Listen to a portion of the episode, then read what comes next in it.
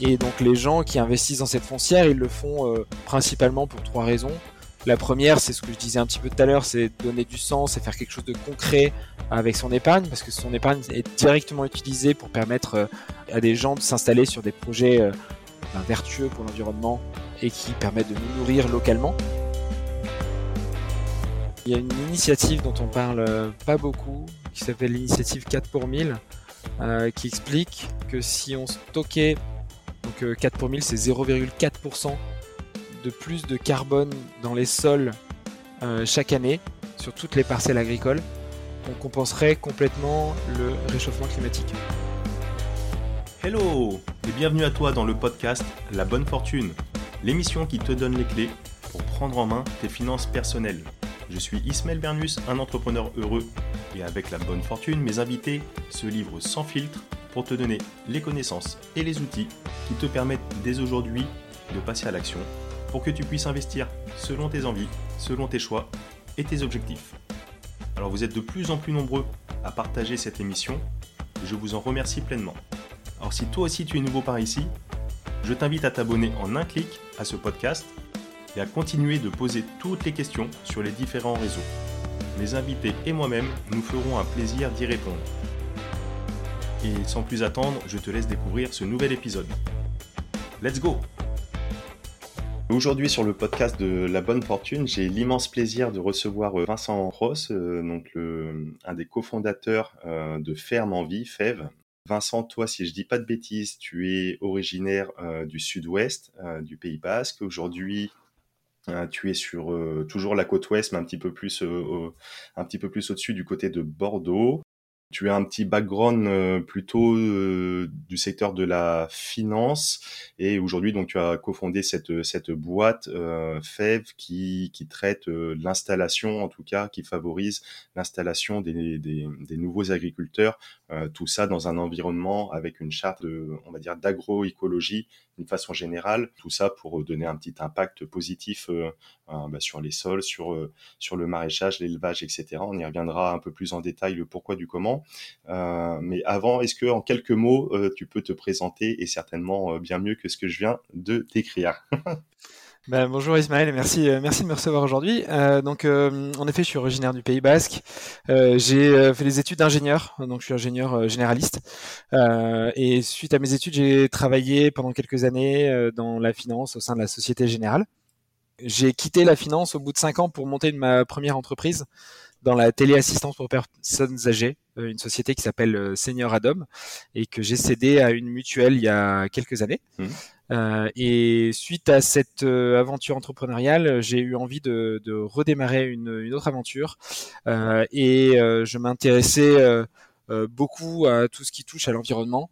Et je voulais que cette, nouvelle aventure entrepreneuriale ait, un impact positif sur l'environnement. Je me suis intéressé à pas mal de sujets et assez rapidement, je me suis focalisé sur l'agriculture parce que je suis convaincu qu'il y a pas mal de choses à faire dans l'agriculture. On va y revenir. Et donc j'ai rencontré mes, trois associés avec qui on a décidé de, après quelques, quelques mois de discussion, d'échange, de créer euh, Fermes en Vie euh, il y a deux ans maintenant cool. Euh, du coup, euh, oui, c'est une émission où, bien sûr, on va parler de d'investissement, de, finances. Hein, c'est un podcast autour euh, de ces thèmes comment construire son épargne, son patrimoine, comment la faire évoluer, comment lui donner du sens également. là, il y aura une belle partie aussi dessus. Mais on va énormément parler de bah, peut-être de climat, d'environnement, de sol, de maraîchage, etc. Et, pourquoi toi, tu as fait cette cette bascule dans ton parcours, on va dire entrepreneurial, professionnel? Vraiment dont tu l'as introduit, mais pourquoi Qu'est-ce qui t'est venu pour faire vraiment une bascule et donner de l'impact pour avoir euh, euh, toi-même à ton niveau et faire participer d'autres personnes euh, avec toi à avoir un impact positif sur l'environnement d'une façon générale? Ouais, alors j'ai voilà, une prise de conscience assez progressive il y a quelques années. Euh, j'ai lu des bouquins, en particulier un bouquin de Pablo Servine qui s'appelle euh, euh, Comment tout peut s'effondrer, qui m'a fait prendre conscience des enjeux un peu systémiques et des problématiques écosystémiques, parce que jusqu'à présent j'avais un petit peu la, vision la vision de l'ingénieur peut-être à, me dire que bah, il y avait des problèmes et qu'on allait qu'on allait forcément trouver des solutions, potentiellement des solutions avec avec la technologie, avec la technique. je me suis rendu compte que c'était pas si simple que ça. Euh, qui avait pas mal de, limites planétaires qui faisaient que euh, bah, il allait falloir réduire notre impact sur l'environnement, sur l'usage des ressources. Euh, et donc, bon, ça c'est le premier livre que j'ai lu. Après je me suis intéressé à pas mal de d'autres choses. Euh, j'ai lu d'autres bouquins, en particulier la Gélotech euh, de Philippe Biwix, euh, et j'ai écouté pas mal de, de, podcasts, de choses sur le sur ce sujet-là. et en fait, bah voilà, cette prise de conscience qui date de quelques années, qui est qui a pas mal coïncidé avec la naissance de mes filles, fait que je me suis dit, ben là, voilà, je, je, veux recréer une boîte et j'ai besoin que cette boîte ait un impact positif sur l'environnement. Euh, j'ai envie d'apporter ma pierre à l'édifice il y a beaucoup de choses à faire. C'est un sujet qui est très complexe. Et donc, c'est pour ça que j'ai décidé de, de créer quelque chose qui soit en lien avec ça. Je me suis intéressé à pas mal de sujets. Je me suis intéressé euh, à des sujets qui touchent à l'économie circulaire. Euh, je me suis intéressé euh, un petit peu à, l'énergie, au transport.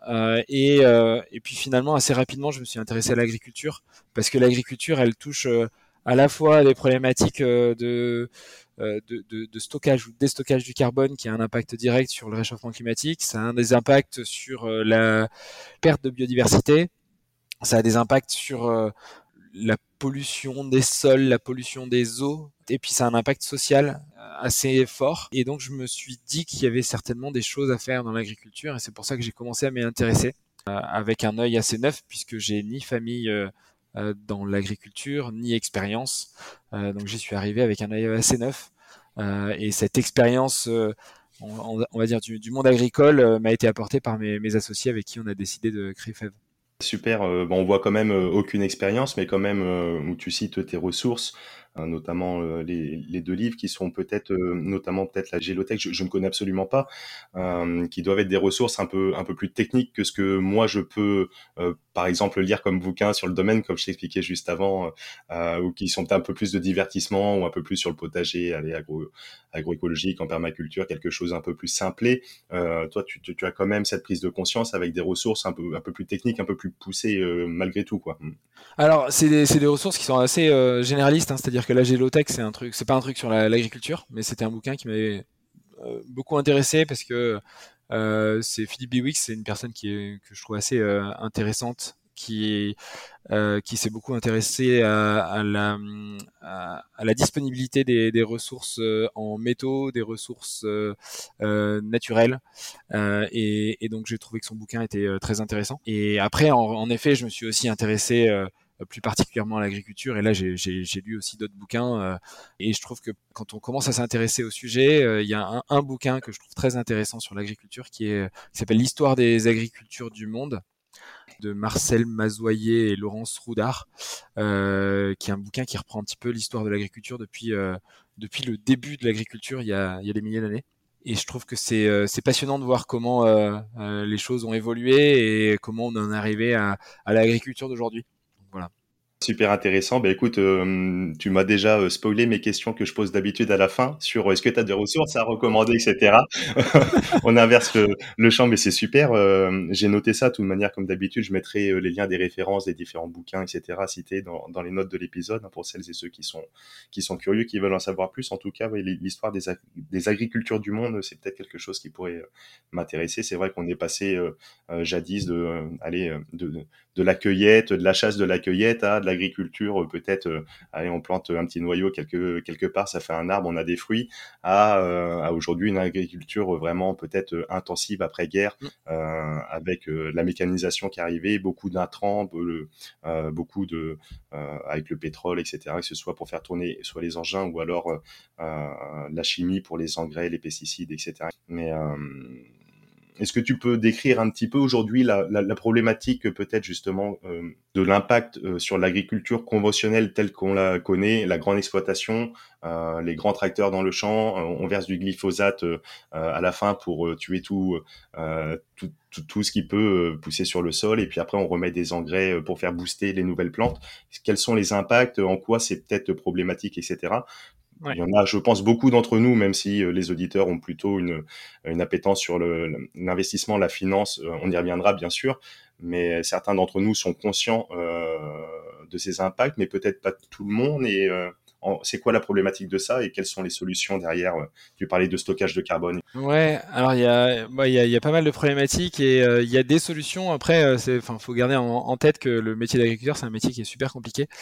Euh, et donc les, les, les, problématiques, en fait, en effet, après la guerre, la Seconde Guerre mondiale, bah, voulu augmenter les, rendements et on, pour augmenter les rendements, on a mécanisé on a agrandi les, surfaces euh, et on a commencé à utiliser beaucoup d'intrants. Donc euh, quand on parle d'intrants, c'est euh, principalement des engrais.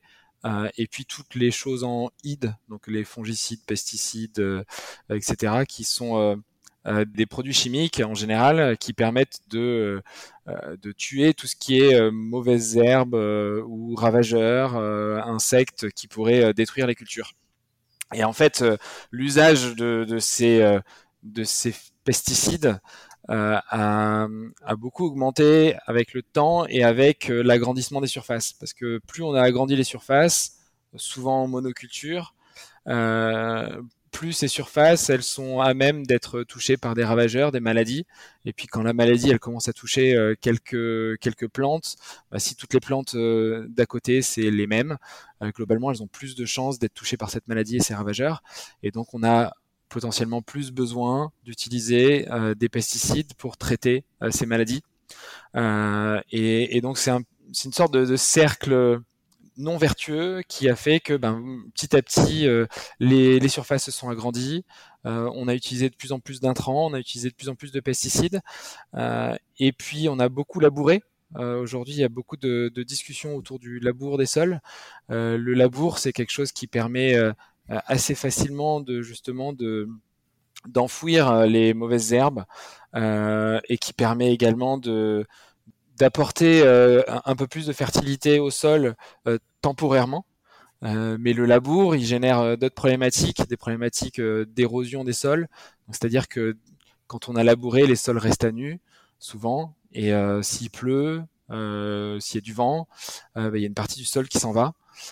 Et, et, le sol, ça met très longtemps à se recréer.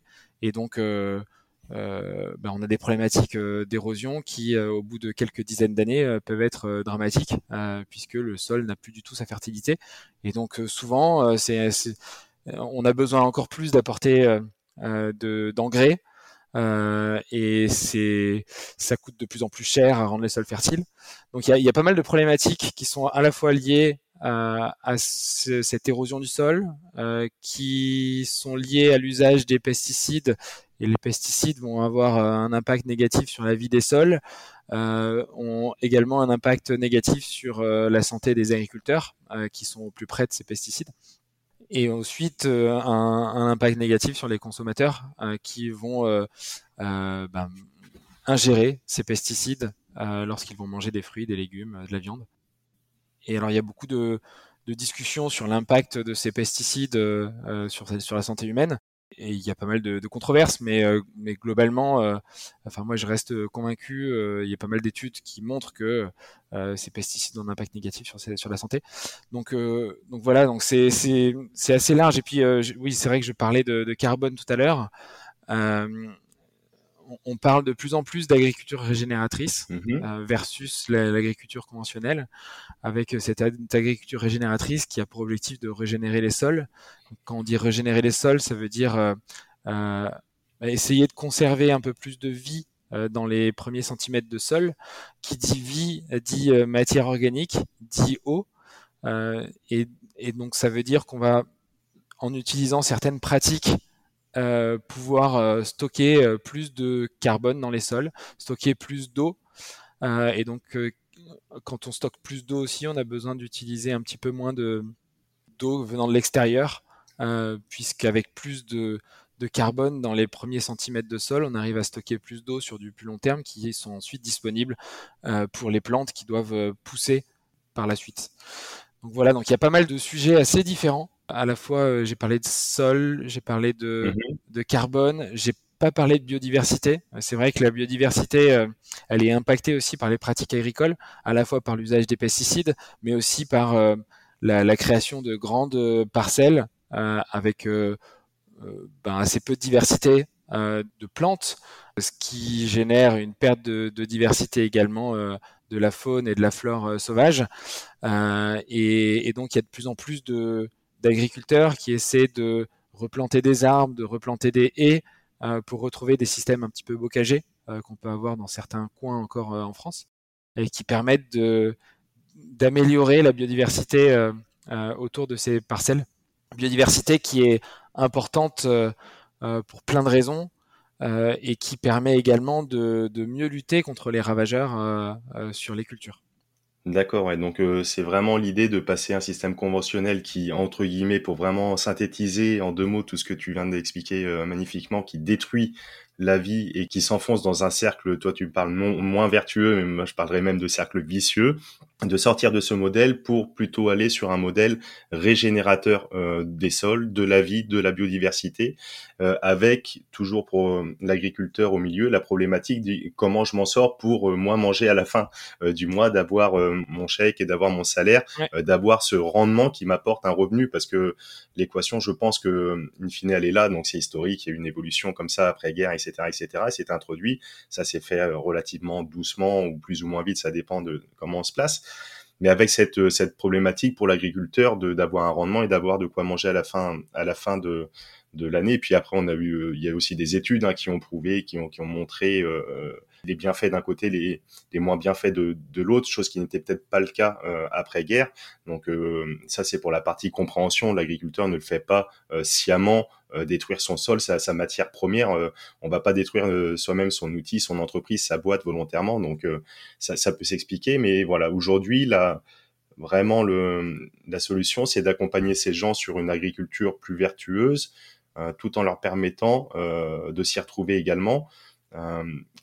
Est-ce qu'il y a des modèles qui fonctionnent euh, d'agriculture euh, aujourd'hui sur sol vivant, régénérateur, avec des arbres, des haies, etc.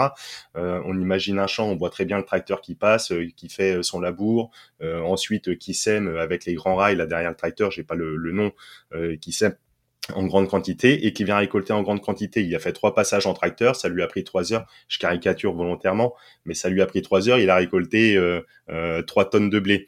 Euh, aujourd'hui, comment faire pour récolter trois tonnes de blé si je mets des arbres ici et là, des haies, des trucs pour passer? Est-ce que je vais devoir faire un travail à la main, de récolte à la main, etc. En termes de rendement, est-ce qu'il y a des modèles régénérateurs comme ça de, tout, de tout ce que tu as pu évoquer qui sont économiquement viables? Oui, en fait, euh, c'est compliqué parce qu'il faut euh, beaucoup plus réfléchir à comment on fait les choses et réfléchir à beaucoup plus long terme. Mmh euh, mais on voit de plus en plus d'agriculteurs qui développent des, des, nouvelles techniques ou des nouveaux process et qui arrivent très bien à s'en sortir en produisant de manière plus vertueuse pour l'environnement, en utilisant moins de ressources. donc, beaucoup de gens commencent à utiliser l'arbre en faisant de l'agroforesterie. Euh, et donc là, pour permettre malgré tout de pouvoir passer avec des tracteurs, euh, parce que malgré tout, euh, cette mécanisation, elle est quand même utile en effet pour pas bah, pour faciliter les, récoltes, pour faciliter le fait de semer. Par exemple, en agroforesterie, souvent les, les arbres ils sont plantés en ligne, mmh ce qui permet de passer entre entre les arbres. on a de plus en plus d'agriculteurs qui développent des techniques avec des synergies entre différentes cultures, qui vont faire un petit peu de de culture végétale avec un petit peu d'élevage et utiliser l'élevage comme un auxiliaire pour les cultures. Euh, typiquement, euh, quand on veut euh, produire en agriculture biologique et qu'on essaye de labourer de moins en moins et d'essayer de tendre vers la conservation des sols, une des bonnes solutions, c'est lorsqu'on a planté une culture intermédiaire, c'est-à-dire que c'est une culture qui va être plantée entre deux cultures, entre un, maïs et un blé ou je sais pas quoi. Euh, on va planter des cultures intermédiaires pour pas laisser les sols à nu. Et une bonne façon de, nettoyer la, culture entre les, deux cultures principales, euh, c'est de faire euh, pâturer des animaux qui vont venir manger la culture intermédiaire. Et, donc il y a de plus en plus de gens qui essaient de, mixer, d'utiliser certains animaux pour ben, faciliter euh, le travail du sol, faciliter euh, les, l'enchaînement des cultures. Et il y a à la fois des exemples sur des, des, des projets en maraîchage, des projets d'arboriculture, des projets de, de, production de céréales qui, qui fonctionnent très bien. et souvent, ce qui marche bien, c'est ceux qui réfléchissent aussi bien à comment ils vont vendre leur production et comment ils la transforment. Dans les bons exemples, typiquement, c'est des gens qui enfin des exemples en tout cas des, des, des gens qui, qui, arrivent à s'en sortir financièrement, c'est des gens qui vont transformer un peu leur, leur production. Quand je parle de transformer, c'est typiquement quelqu'un qui fait du blé ou du, euh, ou du sarrasin et qui va transformer ce blé ou ce sarrasin en, en farine euh, et qui peut même aller jusqu'à faire du pain. Euh, c'est des gens qui vont, euh, ils vont beaucoup mieux valoriser leur production et donc ils vont euh, souvent un peu mieux s'en sortir d'un point de vue financier. Et euh, il y a de plus en plus d'exemples de ce type euh, euh, sur le terrain, des choses assez originales, des choses un peu moins originales, mais on, on voit pas mal d'exemples qui marchent bien. D'une certaine façon, d'un point de vue technique, c'est pas si contraignant que ça de, de passer sur une agriculture sur sol vivant, respectant la biodiversité, etc. D'une part, et deuxièmement, d'un point de vue économique, c'est largement faisable également par plein de mécanismes, comme tu as dit, mieux valoriser, etc., etc. J'ai pas dit que c'était pas si compliqué. C'est quand même complexe parce que ça demande beaucoup de réflexion, ça demande d'être, euh, euh ça demande beaucoup d'observation et il y a quand même, euh, voilà, il y a besoin d'être formé et il y a, c'est encore une minorité de, personnes qui, qui, qui s'en sortent et qui y arrivent. Donc c'est quand même, ça reste un sujet très complexe et c'est justement beaucoup plus complexe de faire comme cela plutôt que de continuer en conventionnel où là, euh, les choses sont simples, euh, on sème, euh, on met des pesticides quand il faut, et puis, et puis on récolte. Ouais, la réflexion est plus, plus complexe, faut y avoir une vision plus large peut-être, etc. Mais en tout cas, c'est possible, quoi. C'est vraiment, c'est vraiment ce sens, c'est possible, c'est faisable. Il y a des exemples qui fonctionnent. Moi, je pense naturellement l'exemple de la ferme du Bec euh, loin et la ferme de Sainte-Marthe, euh, par exemple, pour citer deux, deux, types de fermes. Ouais, c'est des bons exemples qui sont assez connus, en effet, la Bec, euh, Bec et loin. Et, et là, d'ailleurs, je vous invite aussi à regarder. Il y a un documentaire qui est passé sur Arte avec plusieurs épisodes récemment, qui s'appelle Roots, je crois, et qui est justement très intéressant, qui montre des exemples sur différents types d'agriculture plutôt positifs. Et je trouve que c'est très bien fait reportage, euh, pour l'avoir euh, visionné également, on en a discuté euh, le dernier coup et vraiment très très très bien fait. reportage de cinq épisodes, si j'ai pas de bêtises, de une demi-heure. vraiment très très bien fait, comme tu dis, avec des exemples différents, que ce soit sur du maraîchage, que ce soit sur du, de l'élevage, que ce soit même sur le, la viticulture, etc. Et, et c'est assez significatif de ce qui est possible de faire, des contraintes également qui sont associées. Mm. Et pour aller un petit peu plus loin sur tous ces domaines, ouais, c'est vraiment, vraiment très très bien fait. Roots, euh, je mettrai également euh, en, note de l'émission. Euh, on va prendre aussi les exemples de, des, fermes que, que vous, vous accompagnez avec FEV. On va développer un petit peu FEV, etc. Et puis comme ça, tu pourras nous dire quel type de ferme vous avez accompagné, qu'est-ce qu'ils font, et, pour continuer un peu sur ces sujets juste pour finir sur un, peu la, point de vue impact technique et, et pourquoi, euh, tu parlais du stockage de carbone, tu parlais de, de biodiversité. Quelles sont euh, aujourd'hui, si peut-être tu, tu aurais peut-être des données chiffrées, euh, peut-être s'appuyer sur le rapport du GIEC ou sur des données de l'INRA ou je ne sais pas, quels sont les impacts aujourd'hui si on continue un petit peu à faire comme avant et quel est l'objectif et qu'est-ce qu'on peut faire en termes de, de stockage de carbone, qu'est-ce qu'on peut faire, etc., etc., pour le réchauffement climatique. Euh, Est-ce que tu as des données là-dessus? L'impact de l'agriculture sur le réchauffement climatique, il est assez énorme. Euh, je, je me rappelle plus, malheureusement, j'ai pas les chiffres en tête, mais je crois qu'on parle de, euh, si je dis pas de bêtises, de 15 à 20% euh, de, de l'impact. Il est essentiellement dû à l'usage des sols, à l'usage de euh, d'intrants chimiques, à l'élevage, euh, avec un, un, impact qui est sur le CO2 et le CH4, le méthane. Mm.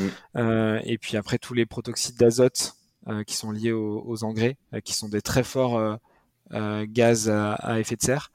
Et aujourd'hui, moi, moi, ce que je retiens, il y a, il y a une initiative dont on parle pas beaucoup, qui s'appelle l'initiative 4 pour 1000, euh, qui explique que si on stockait, euh, donc 4 euh, pour 1000, c'est 0,4% de plus de carbone dans les sols chaque année sur toutes les parcelles agricoles, on compenserait complètement le réchauffement climatique.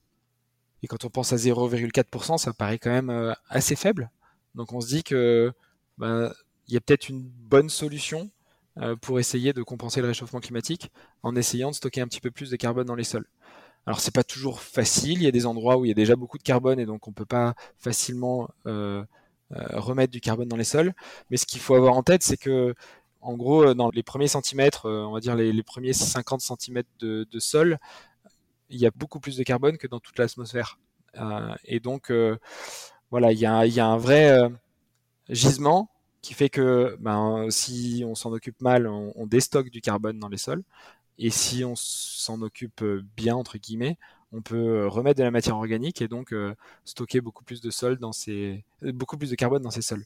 Ok, donc 0,4%, ça suffirait a priori, d'après les données chiffrées, à, à, arrêter le réchauffement climatique, juste bah, avec ça. En tout cas, ça, ça, ça, permettrait de compenser ouais, complètement les émissions de gaz à effet de serre actuelles. De ce que produit l'agriculture ou tout, toute notre activité humaine Toute l'activité humaine. ouais, ouais, ouais.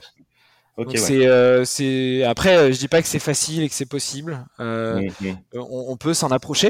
Mmh. je pense que c'est compliqué d'y arriver, mais on peut s'en approcher.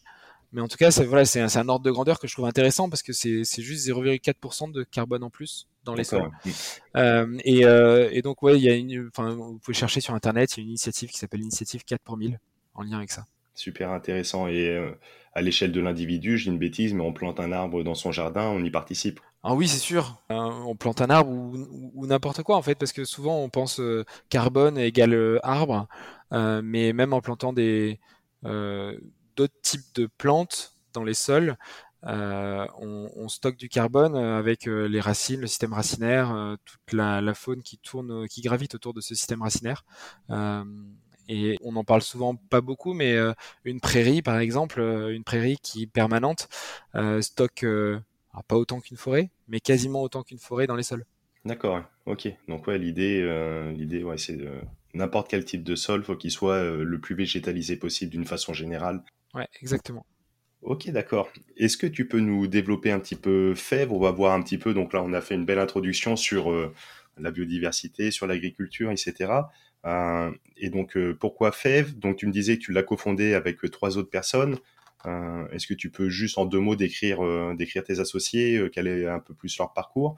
Et qu'est-ce que vous avez fait avec FEV et qu'est-ce qu'un investisseur pourrait, pourrait voir faire et, avoir et gagner à investir également à vos côtés? Ouais, mes trois associés sont donc il y en a deux qui sont ingénieurs agronomes de formation qui euh, sont aussi entrepreneurs comme moi, puisqu'ils ont monté une autre entreprise dans le passé, euh, l'un euh, déjà dans l'agriculture, l'autre plutôt dans l'informatique. Mhm. donc ils s'étaient un peu éloignés du monde agricole pendant un certain temps. Et, et, la quatrième, elle est fille d'agriculteur, c'est toujours intéressée à ce sujet.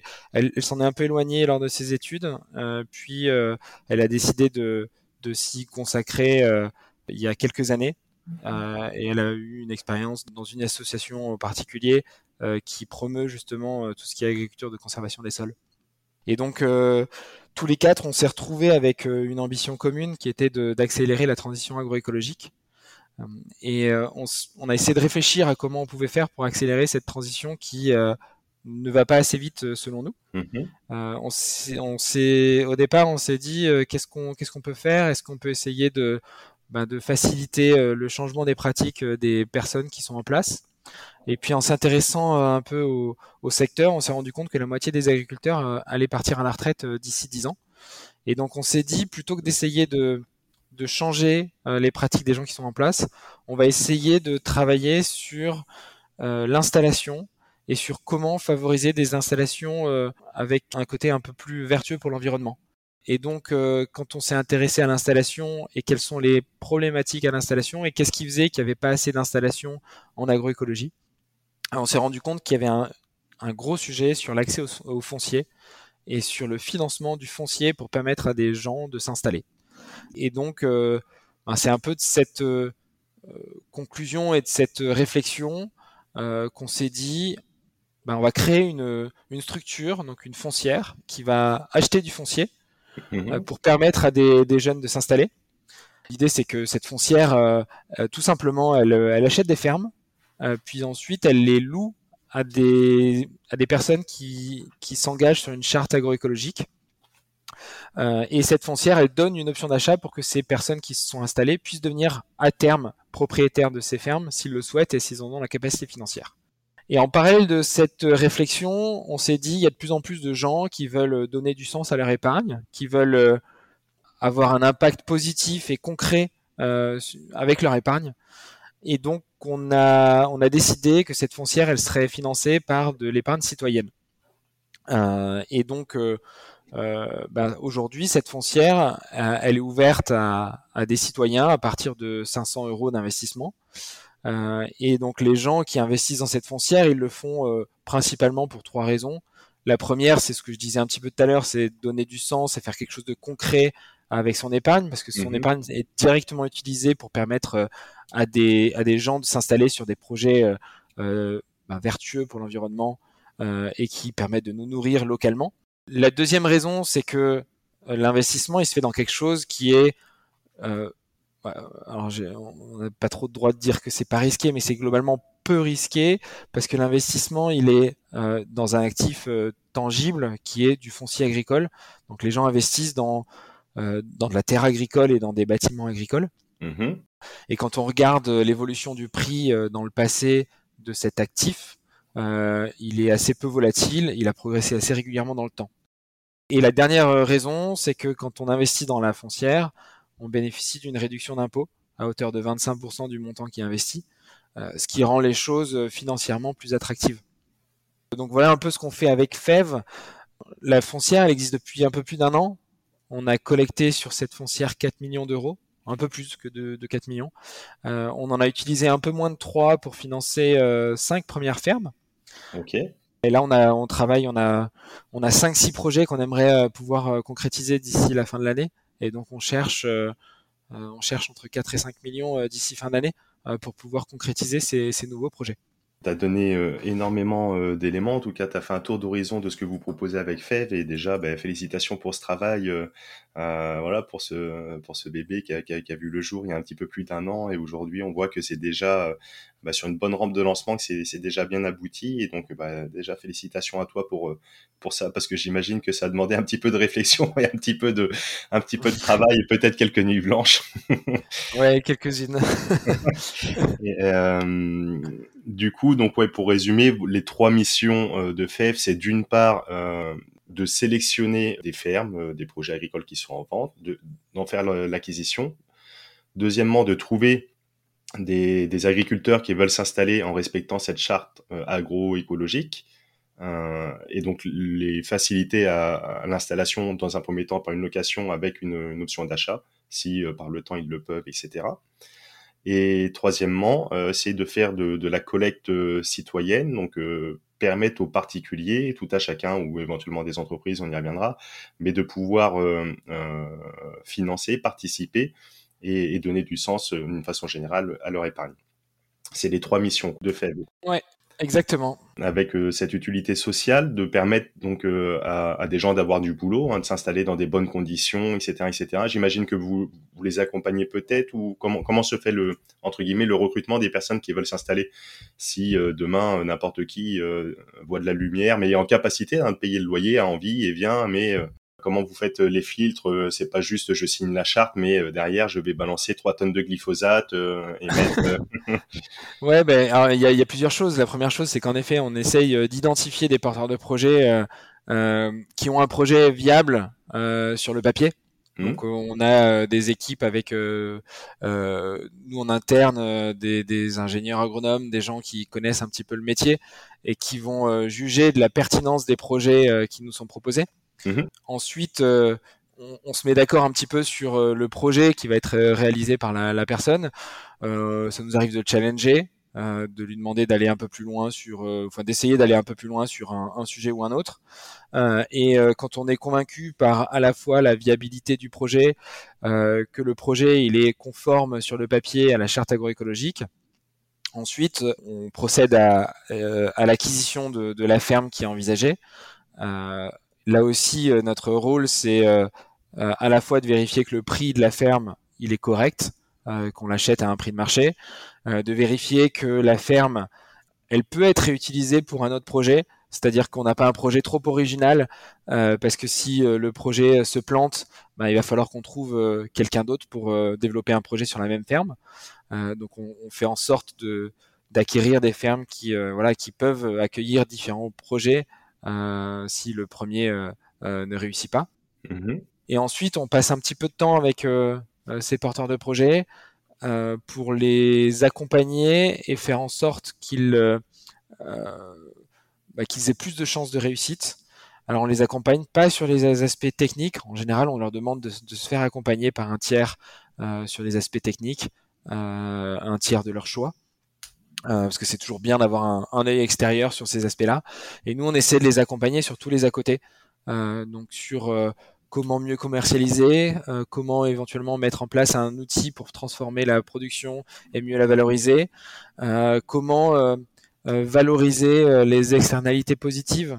Quand je parle d'externalités positives, c'est typiquement, ben, on parlait de carbone tout à l'heure, si on stocke un peu plus de carbone dans les sols, il y a un moyen aujourd'hui qui s'appelle le label bas carbone, qui permet à des entreprises de compenser le carbone qu'elles émettent de manière volontaire et elles peuvent le compenser en achetant des crédits auprès de d'agriculteurs qui vont eux stocker du carbone dans leur sol. Euh, et donc voilà, donc on essaye d'accompagner euh, les agriculteurs sur ces différents aspects. euh, de façon à ce que ils s'en sortent mieux et qu'ils arrivent à développer leur projet. Et la dernière chose, c'est que ben, nous, on est aussi garant vis-à-vis -vis des investisseurs que ces agriculteurs, une fois qu'ils ont démarré leur projet, euh, ils suivent bien la charte agroécologique qu'on a définie au début.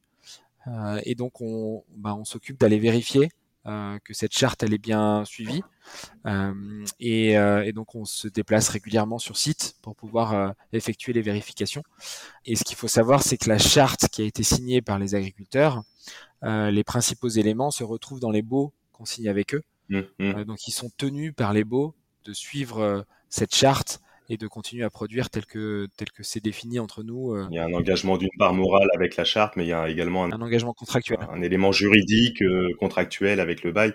Après, même si sur ce dernier point, j'imagine tout à l'heure, bon, je faisais la blague avec l'agriculteur qui viendrait, qui dévasterait son glyphosate. J'imagine que l'agriculteur qui vous sollicite, qui vient avec vous, etc., est déjà dans une démarche aboutie, dans une volonté d'eux, et que vous avez aucun souci de ce point de vue-là. Mais en tout cas, c'est intéressant de voir que la personne qui veut s'installer avec vous a quand même euh, euh, vous lui offrez quand même une armada euh, d'un point de vue euh, assistance, on va dire juridique, commercial, peut-être même fiscal pour avoir les subventions.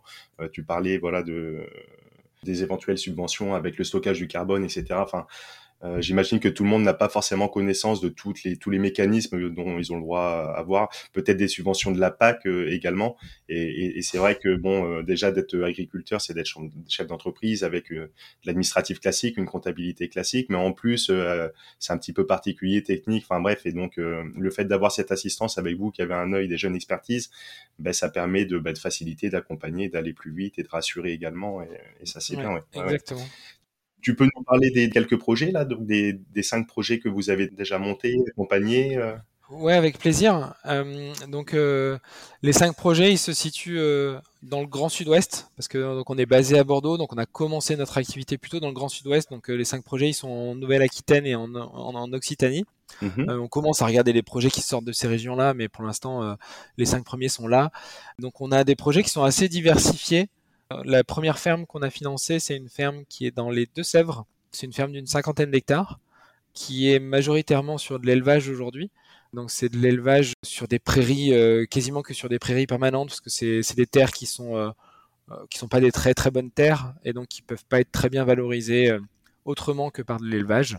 Et donc on est sur de l'élevage 100% bah, plein air avec des, des, animaux qui sont nourris par l'herbe, principalement des prairies et avec euh, il y a un petit peu de volaille également et un atelier de transformation qui permet justement de faire de la découpe et de la transformation euh, sur le site. D'accord. Et également avec des gîtes. Donc c'est un endroit qui est très beau. Euh, ça s'appelle la ferme de Magnantru, qui a quatre quatre chambres d'hôtes. Je vous invite si vous voulez passer un week-end.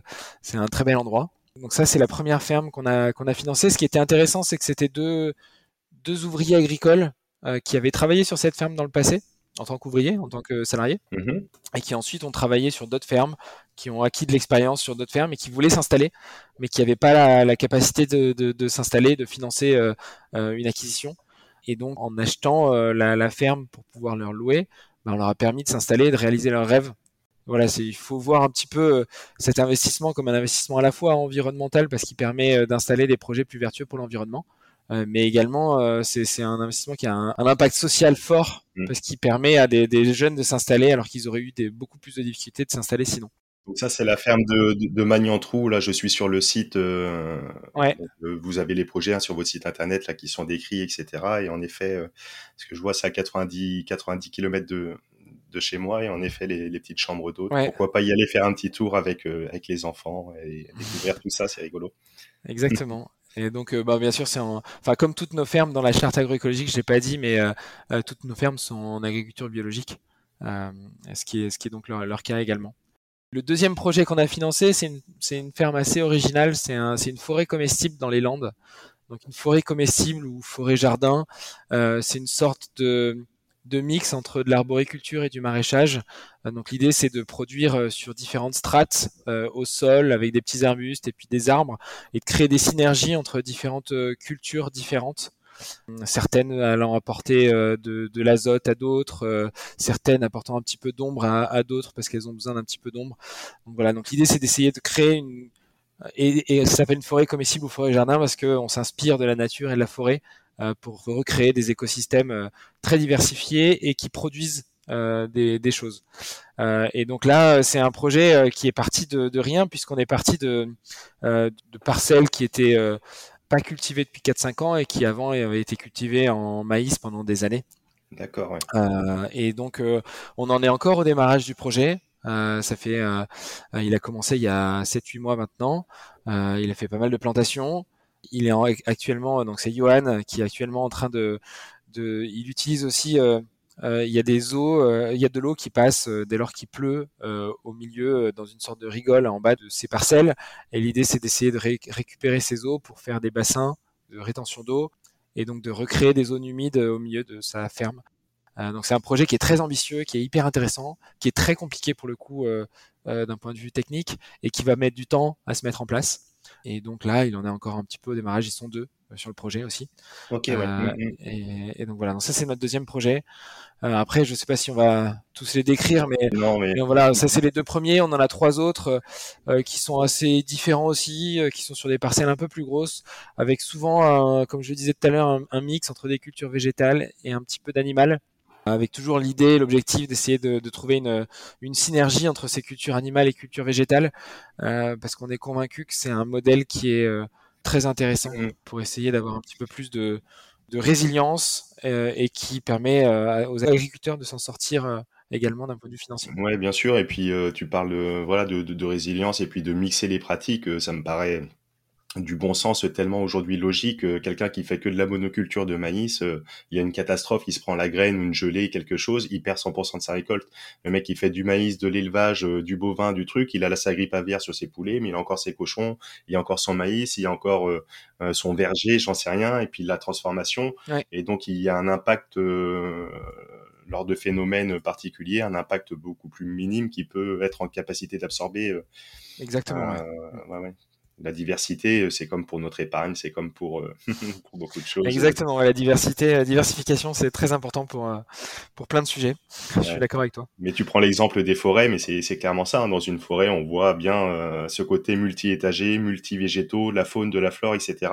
Et qui est là depuis euh, des centaines d'années, qui n'a pas attendu euh, l'intervention de, de l'homme pour s'y implanter, et qui est beaucoup plus résiliente, beaucoup plus résistante que, que, que d'autres systèmes à nu ou monoculture, etc. Ouais ces agriculteurs doivent être euh, doivent être heureux aujourd'hui, doivent être à fond, doivent être contents. Euh.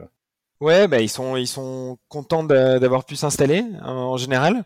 Euh, après, je t'avoue que cet été a été euh, pas facile pour euh, pour certains d'entre eux mmh. qui ont quand même été touchés par la sécheresse.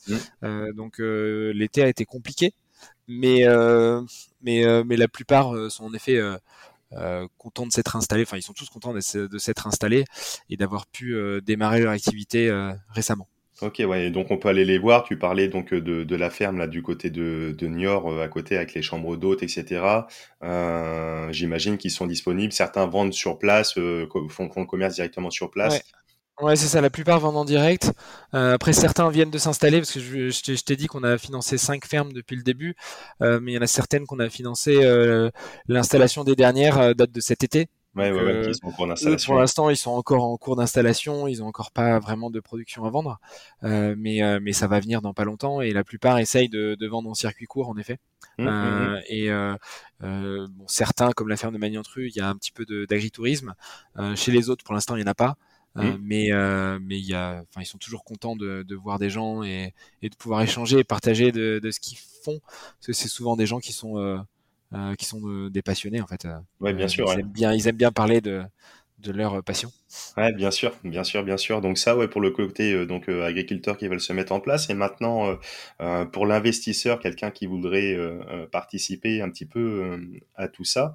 Alors tu l'as décrit un petit peu tout à l'heure, disponible à partir de 500 euros, donner du sens à son épargne, donner du sens euh, éviter de, de, laisser dormir. On en parlait euh, dans l'épisode 40, euh, dans l'épisode 17 avec Laure Verrag de l'endosphère, à donner les chiffres. L'épargne qui dort en banque représente plus d'émissions de carbone que, je crois, tout le transport, tout le.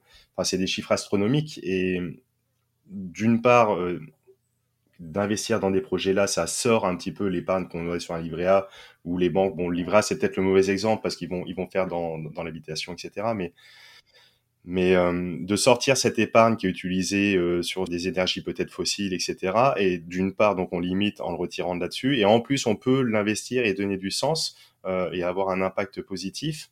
Est-ce que tu peux décrire un petit peu le process, comment ça fonctionne, le, le, circuit de la personne qui investit euh, Vous avez récolté 4 millions d'euros, c'est quoi aujourd'hui le ticket moyen que vous avez peut-être des personnes qui investissent, etc. Euh, Est-ce que tu peux décrire un petit peu tout ça un peu plus euh, en profondeur, Vincent, s'il te plaît? Ouais, alors aujourd'hui on a en effet collecté 4 millions d'euros avec à peu près 300 personnes. Donc le ticket moyen il est autour de 13 000 euros avec des très grosses variations puisqu'on a des, des gens qui ont investi 500 euros Mmh euh, et d'autres qui ont investi jusqu'à euh, plusieurs centaines de milliers d'euros. Mmh et je dirais qu'on a, ouais, on a différents types euh, d'investisseurs. On a des investisseurs qui, qui, ont mis des petits tickets de 500, 1000, 2000 euros parce que bah, eux, souvent, ils sont, ils ont envie de faire quelque chose avec leur épargne et ils ont, ils sont convaincus par le projet. mais bon, ils n'ont pas beaucoup de, de, de, revenus ou pas beaucoup d'épargne, donc ils investissent des petits montants. On a beaucoup de gens euh, dans la, on va dire la tranche moyenne, qui ont investi entre 5 000 et, euh, et 40 000 euros. Euh, et eux, c'est souvent des gens qui ont bah, un peu plus de patrimoine, qui essaient également d'optimiser un petit peu leurs impôts en bénéficiant de la réduction d'impôts dont je parlais tout à l'heure, 25% du montant qui investit, euh, et qui en même temps sont contents de faire quelque chose qui soit positif pour l'environnement et socialement. Et ensuite, on a la tranche où les gens qui ont investi beaucoup plus, euh, donc 100 000 ou 200 000 euros. Euh, ça, c'est des gens qui ont euh, beaucoup de patrimoine, qui cherchent pas forcément de, de revenus euh, importants sur leur patrimoine. Et d'ailleurs, la réduction d'impôts, ils en bénéficient pas vraiment parce que ils sont au-dessus de tous les plafonds. Mmh. Euh, et eux, ils le font vraiment parce qu'ils ont envie de donner du sens à leur épargne. Et, et en faisant ça, ils le font, voilà, sans prendre, en sachant qu'ils vont récupérer leur, leur mise euh, et, euh, et, en sachant que les sommes qu'ils ont versées euh, ben, auront été utilisées de manière positive pendant un certain temps. Ouais, ouais, auront un plus grand impact forcément. Et donc pour souscrire, vous avez FEB, donc c'est une SCA, une société en commandite par action. Euh, L'investisseur, il m'a indiqué donc à partir de 500, de 500, 1000, 2000, 10 000, 100 000 euros il est propriétaire d'une ferme, euh, vous allez euh, avoir en projet. Il est propriétaire de parts dans la société. Euh. L'investisseur, il est, il est propriétaire, il devient un sociétaire ou actionnaire de la société, donc de la foncière. D'accord. donc parce que c'est une société à capital variable. Donc à chaque fois qu'on a de nouvelles souscriptions, le capital va changer. Il faut le voir un peu comme le, chaque investisseur n'est pas propriétaire d'une ferme ou d'une partie d'une ferme en particulier, mais de toutes les fermes qui sont financées par la euh, foncière. Donc euh, ça ressemble un petit peu à ce qu'on pourrait avoir dans une SCPI finalement. Euh, l'investissement dans cette foncière permet de mutualiser des investissements dans ces différents projets. Et c'est comme ça que ça fonctionne aujourd'hui. C'est pas vraiment, enfin souvent on nous parle de crowdfunding. Euh, c'est pas exactement du crowdfunding parce que les gens ne vont pas choisir dans quelle ferme ils investissent, mais ils investissent dans un véhicule qui va financer tous ces projets mmh. euh, mmh. qui ont un objectif commun euh, qu'on a décrit tout à l'heure. Ouais, et le crowdfunding, souvent, c'est de l'obligation, donc une dette avec un rendement associé, que là, non, c'est de la prise de participation dans la foncière. Mmh. Exactement. Et donc cette prise de participation derrière, euh, là tout de suite, moi j'y vois un avantage, comme tu disais, c'est la diversification. On n'est pas engagé sur un seul projet, on participe avec la mutualisation de tous les projets. Là aujourd'hui, tu as 5, demain 10, 15, 20, 30, 100, 200 projets. Euh, il y en a un qui se casse la goule malheureusement, euh, bah, c'est tout. Ça, ça, représente, si tu as 100 projets, ça représente 1% les jeux. Ouais. Donc il y a une certaine forme de sécurité, d'une part il y a de la prise de participation, donc on est réellement propriétaire hein, d'une partie, une partie de l'action de, de, la société. Euh, Qu'est-ce que l'investisseur a en retour? Est-ce qu'il y a du, est-ce qu'il y a un revenu comme euh, comme du locatif? Est-ce que vous reversez euh, une part? Comment s'y retrouve derrière? Ouais, alors le la détention de part ne donne pas droit au paiement de dividendes. C'est-à-dire que la donc la foncière, elle va louer les fermes à des, à des agriculteurs. Ces agriculteurs donc payent des loyers. Euh, ils ont aussi la possibilité d'acheter, donc de, donc ils pourraient euh, racheter la ferme au bout d'un certain temps, et donc ça, c'est des revenus qui vont être touchés par la foncière. Euh, et l'objectif, c'est que cette, la foncière, elle réutilise euh, bah, tous ses loyers et tout ce qu'elle touche pour pouvoir financer d'autres projets. Et donc, euh, c'est pour ça qu'on donne, on, on, va pas payer de dividendes, mais la part de la foncière va être réévaluée chaque année euh, grâce à justement ces loyers qui sont payés et grâce à l'évolution éventuel du prix du foncier. Euh, et donc, euh, nous, ce qu'on ce a comme objectif, c'est que cette part de la foncière, elle soit réévaluée d'à peu près 2% par an, grâce à ces différents éléments. et donc, c'est ça qu'on qu'on ambitionne et qu'on vise sur l'évolution du prix de la foncière. Et cette, bah, ce, cette réévaluation de la part, elle vient en plus de la réduction d'impôt dont je parlais tout à l'heure, qui est touchée au moment de l'investissement. Euh, c'est-à-dire que si vous investissez en 2022, euh, vous touchez 25% de réduction d'impôt euh, sur les impôts de 2022. D'accord. On reviendra sur le système fiscal, mais juste, juste là, donc on a bien compris. Donc vous, vous faites le choix de pas distribuer de dividendes pour pouvoir faire l'acquisition plus rapidement pour développer la boîte, un peu à l'image si on fait la, la, transposition avec le marché boursier.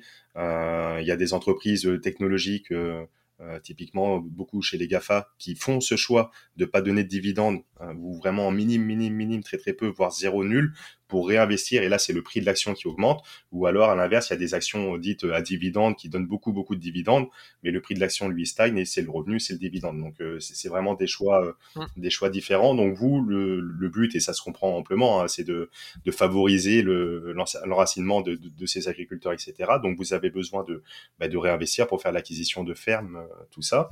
Euh, tu parles de l'objectif euh, d'une réévaluation, c'est votre objectif de 2% euh, de l'action. Euh, comment, qu'est-ce qui vient jouer sur le, parce qu'on est sur un marché aujourd'hui donc non coté, qu'est-ce qui vient jouer sur la réévaluation des parts? Quels critères sont à prendre en compte? Parce qu'aujourd'hui, vous avez levé 4 millions, vous avez quatre projets qui tournent, etc., avec X de, de loyer ou de fermage hein, dans, votre cas là. Si demain, euh, vous avez 8 millions et 8 projets, 8 euh, fermes, euh, le prix de la part, elle n'aura pas fait x2 parce qu'il y aura eu des, souscriptions, capital variable, donc ça sera équivalent. Qu'est-ce qui, qu'est-ce qui vient nourrir ces 2% Comment ça fonctionne? Ouais, il y a deux choses qui viennent nourrir ces 2%. Enfin, cet objectif hein, de 2%, on dit. Hein, ouais, ouais. Il y a deux choses en fait qui, qui permettent à la part de se réévaluer. La première, c'est les loyers. Euh, qui sont payés par les agriculteurs. Donc les loyers, euh, il faut considérer euh, donc les loyers sur des baux ruraux, donc c'est les baux qu'on signe avec des agriculteurs, mmh ils sont fixés par les arrêtés départementaux. Donc on peut pas faire n'importe quoi, ce qui est bien aussi parce que ça permet de protéger les agriculteurs. Mais ces loyers, ils sont relativement faibles. on arrive sur du 1, 1,5% par an, une fois qu'on a enlevé tous les coûts. Les coûts étant la taxe foncière, euh, les travaux sur euh, les bâtiments euh, qui incombent aux propriétaires, un peu comme dans l'immobilier, mmh et puis un peu tous les coûts de, gestion et d'administration. Et donc voilà, donc ça c'est la première partie. Et la deuxième partie, c'est la réévaluation du prix du foncier. Donc un peu comme dans l'immobilier, le, le, le, prix du foncier bah, évolue avec le temps. Mmh quand on regarde sur les 15-20 dernières années, la moyenne de l'évolution du prix des terres en France, ça a été du allez, entre plus 3 et plus 5% selon les types de terres euh, en, par an. Mhm. Euh, donc avec une progression assez régulière, même si parfois ça, ça il y a des années où ça évolue pas trop, mais voilà, c'est la moyenne sur les 15-20 euh, dernières années, avec un peut-être une progression un peu moins rapide euh, ces dernières années. C'est pour ça que nous, dans nos hypothèses, on part plutôt sur une euh, réévaluation du foncier qui sera un peu plus basse que ce qu'on avait vu sur les 15-20 euh, dernières années. mais, voilà, et donc cette, évolution du prix de la terre aura un impact sur le prix de la part directement, un impact positif ou négatif, parce que si la terre perd de la valeur, ça peut également euh, sur le papier, faire perdre de la valeur à la part. Euh, ce qu'il faut savoir sur le, prix des terres également, c'est que le prix des terres en France, il est, euh, même s'il est trop important pour l'installation de jeunes agriculteurs, il reste beaucoup plus faible que dans d'autres pays. le prix de la terre en France, en moyenne, c'est 6 000 euros de l'hectare. D'accord, oui. Pour la terre agricole, on est bien d'accord. Pour la terre agricole, ouais. ouais si c'est des terres où vous faites construire votre maison, c'est un peu plus cher. Euh, mais, euh, mais pour la terre agricole, on, on est sur 6 000 euros de l'hectare avec des grosses variations. Hein. Dans certains coins, on est à 2 000 euh, et dans d'autres, on est à 30 000. Euh, donc il y a quand même une des, grosses variations selon les endroits. Comme l'immobilier, hein, qu'on soit Paris Centre ou alors au fin fond de la Creuse, euh, on va pas avoir les mêmes prix au mètre carré. Euh, ouais, c'est ça. Mais, mm-hmm. euh, mais, mais je trouve que la, différence est encore plus grosse parce qu'on entre 2000 et 30 000, on a vraiment une échelle de 1 à 15, ce qui est quand même très très gros. Mm-hmm. Mm-hmm. et et quand on regarde les pays autour, euh, dans certains pays, on est euh, entre 20, 30, 40 000 euros du mètre, de l'hectare en moyenne. Ah euh, donc c'est le cas en Italie du Nord, c'est le cas euh, en Hollande, on est à plus de 50 000. en Belgique, on est autour de 30 000, je crois. Ah oui. donc, en, même en Allemagne, on est autour de 15-20 000 en moyenne. Donc, des prix qui sont quand même beaucoup plus importants qu'en France. Ce qui s'explique principalement par la régulation euh, qui existe en France, qui est une double régulation. Il y a à la fois la régulation des loyers dont je parlais tout à l'heure, qui sont fixés par des arrêtés départementaux, qui font que les prix euh, n'augmentent pas trop. Euh, et il y a également le, rôle de la SAFER, qui, qui est un organe qui s'occupe de, bah, de de contrôler un petit peu les transactions euh, dans la ruralité, que ce soit dans la forêt ou dans l'agricole, et qui fait que les terres sont données de manière euh, privilégiée à des agriculteurs, ce qui fait que ça limite un petit peu l'envolée des prix euh, en France. Malgré tout, il y a quand même pas mal de gens qui anticipent, malgré cette régulation, que les prix continuent à augmenter assez sensiblement dans les prochaines années. Ouais, ouais, ouais. Et puis il y a, y a la terre agricole, mais il y a également le, le bâti. Là, je vois sur l'exemple de votre ferme euh, dans les Deux-Sèvres, où tu dis que la, la personne a installé des chambres d'hôtes, etc. Euh, il y a aussi une partie habitation euh, dessus qui est déclarée en tant que telle aujourd'hui, hein, même sans penser une éventuelle euh, transformation de destination. Euh, il y a l'habitation qui, là, dans ce cas, j'imagine, a été bien revalorisée en ayant mis des chambres d'hôtes, en ayant retapé, euh, redonné vie. Donc, euh, le, bien en tant que tel a été valorisé. Et même sur vos projets, j'imagine que ben, la ferme qui a été achetée X au prix du marché aujourd'hui. Si demain il y a un beau projet qui est implanté dessus avec un bon commerce qui est viable, le tout euh, de façon vertueuse, etc., agroécologique, avec une diversité, une résilience, ben, tout ça, ça valorise, j'imagine, l'exploitation d'une façon générale également, quoi. Ouais, complètement. Ouais, mm. c'est vrai. c'est ce qu'on essaye de faire. alors on, on a fait, on achète, on achète quand on achète une ferme, on achète à la fois des terres et du bâti. Alors pas toujours. Parfois, les, les porteurs de projets souhaitent acheter leur maison et donc on achète soit que les bâtiments agricoles, soit euh, euh, que les terres. Mmh mmh euh, enfin, quand je dis que les bâtiments, les bâtiments agricoles et les terres, que des terres. et de temps en temps, on achète aussi la, maison. et on essaye en effet de, valoriser au mieux ces, ces bâtiments. donc là, par exemple, pour faire des gîtes, euh, par exemple pour développer d'autres activités agricoles et des ateliers de transformation. Alors l'atelier de transformation, il existait déjà dans ce dans ce projet, mais sur d'autres projets, on est en train de regarder pour installer un atelier de transformation euh, parce que c'est quelqu'un qui produit du lait et euh, l'objectif ce serait de le faire la transformation fromagère ou en yaourt directement sur le site. Et ce qu'on fait également pour essayer de mieux valoriser ces bâtiments, c'est qu'on essaye de, bah, de regarder tout ce qu'on pourrait faire par ailleurs.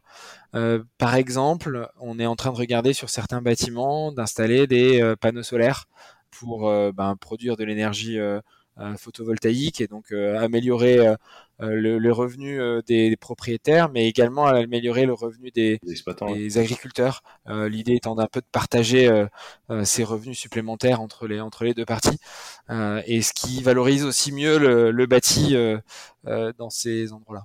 Ok, ouais, super intéressant, mais vraiment pour faire la transposition avec l'immobilier classique locatif, euh, on achète un, un taudis, un appartement qui est délabré, on, on, le retape, on le redonne une nouvelle vie. Euh, soit il y a des coûts liés aux travaux, il y a du temps, de l'énergie, mais derrière, la valorisation de l'appartement n'a plus rien à voir avant-après en fonction, euh, euh, voilà, ou, du simple home staging, du n'importe quoi. Mais voilà, il y a une valorisation qui a été faite, il y a une, il y a une plus-value, et donc, et donc tout ça, ça viendra contribuer donc également à la valorisation de, de la part également en dehors que le simple prix du marché. Quoi. Mmh. Donc l'investisseur a mis son ticket, donc la part est réévaluée tous les ans vous faites un point, il en est informé, euh, c'est l'ordre des AG ou? Ouais. Déjà, on informe euh, tous les investisseurs de tout ce qui se passe euh, régulièrement, avec des communications qui partent tous les mois en général, mmh, mmh. pour essayer d'expliquer bah, les acquisitions, les nouvelles acquisitions, les projets, comment se passe le, l'exploitation des fermes déjà acquises. et chaque année, il y a en effet une AG lors de laquelle on va valider les comptes et le budget de l'année d'après, euh, et lors de laquelle on va fixer euh, ensemble euh, l'augmentation de la part de la foncière. Nous, en tant que gérant de la foncière, on va proposer une valeur sur la base de d'évaluation des, des actifs détenus par la foncière, et cette valeur, elle sera validée par les actionnaires qui votent tous ensemble bah, pour confirmer cette nouvelle valeur. Ok, d'accord, ouais. ouais. Bon, j'y reviendrai après sur le sur le fonctionnement justement de, de cette société parce que donc l'investisseur est, directement intégré et donc actionnaire de la société. Hein. Il n'y a pas de il a pas de, de, de, SAS entre deux, de holding, etc. qui viennent euh, dedans. Donc tu vas te retrouver avec des AG demain avec euh, 3000, 4000, 10 000, 100 000 personnes. Oui. Euh, c'est prévu, c'est un choix, c'est. Ouais, ouais, c'est prévu, c'est un choix. Euh, en effet, on pensait que c'était important de ben de, de, de, mettre euh, l'investisseur au cœur des, des, décisions. Alors pas au cœur des décisions de tous les jours, hein, parce qu'on va pas poser la question tous les jours aux investisseurs dès qu'on dès qu'on lève le petit doigt. mais l'idée c'est que l'investisseur il a un vrai rôle actif au sein de la, la, structure. Les investisseurs vont pouvoir voter le budget, valider les comptes et émettre un avis sur le rôle, sur notre rôle en tant que gérant et d'ailleurs, les, investisseurs sont représentés pour cela par un comité de surveillance qui regarde plus précisément ce qu'on fait au quotidien, euh, qui est indépendant, qui est choisi par ces, investisseurs et qui euh, émet un avis chaque année avant l'AG mhm. sur ce qu'on a fait et qui va pouvoir euh, ben, permettre de, de faciliter le vote en AG des différents investisseurs qui ont eux pas forcément le temps de, de, de, de regarder euh, tout ce qu'on fait au quotidien et de, de lire tous les documents euh, qu'on envoie. bien sûr. Parce que ce qu'on a décidé aussi, euh, on pense que c'est hyper important, c'est d'être le plus transparent possible. C'est ce que j'allais dire, ouais. la volonté de faire participer, que l'investisseur soit actif s'il l'a envie, qu'il peut, il, a les moyens en tout cas de s'investir, ouais. et en même temps cette volonté de transparence euh, vraiment maximum poussée en tout cas, euh, c'est intéressant. Ouais. Exactement, et d'ailleurs ce qu'on ce qu'on essaye de, de pousser, euh, donc on, on, crée des échanges un peu entre les, les agriculteurs et les investisseurs, euh, donc on crée des webinaires de temps en temps où on génère des discussions entre un agriculteur et des investisseurs pour qu'ils comprennent un peu mieux ce qui se passe, un peu mieux ce qu'ils font. On organise des visites, là on organise euh, prochainement le, 24 septembre une, visite sur la ferme de Magnantru. Et ce qu'on ce qu'on essaye de faire là aussi, on va, on va lancer un appel euh, à, tous les investisseurs justement pour leur demander s'ils ont envie de d'aider d'une autre manière que d'une manière financière euh, les agriculteurs, parce que les agriculteurs c'est des chefs d'entreprise qui ont des besoins financiers, mais qui ont des besoins de toutes euh, sortes, que ce soit des besoins euh, juridiques, marketing, commerciaux, euh, techniques, comptables. Et on se dit que bah, peut-être qu'il y a certains, certaines personnes dans la communauté d'investisseurs qui pourraient bah, les aider sur des, sujets ponctuels ou plus réguliers. et donc nous, notre rôle, c'est d'essayer de faire le, lien finalement entre ces agriculteurs et ces citoyens investisseurs.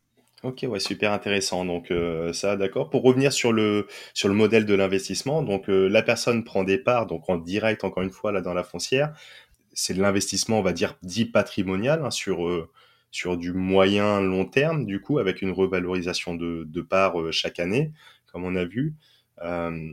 la fiscalité, tu parlais de des 25% de réduction parce que donc ça, ça, ça, ça joue aussi. Aujourd'hui, c'est quoi ce, ce, mécanisme Donc, c'est l'IRPME. Est-ce que tu peux le redécrire un petit peu euh, Qu'est-ce que l'investisseur, techniquement, je mets 10 000 euros aujourd'hui. Euh, tu m'as parlé de 2022. J'aurai euh, donc à la fin de l'année la possibilité de déduire, etc. Est-ce que tu peux faire un petit point sur, ce, sur ça? Ouais. Alors, la réduction fiscale, elle fonctionne de la manière suivante. En effet, vous, si tu investis 10 000 euros cette année, tu as le droit à 2500 euros de réduction d'impôt l'année où tu as investi. Euh, donc tu la déclareras l'an prochain euh, parce que la déclaration sur les impôts de 2022 se fait en 2023, mais euh, mais c'est comme ça que ça fonctionne.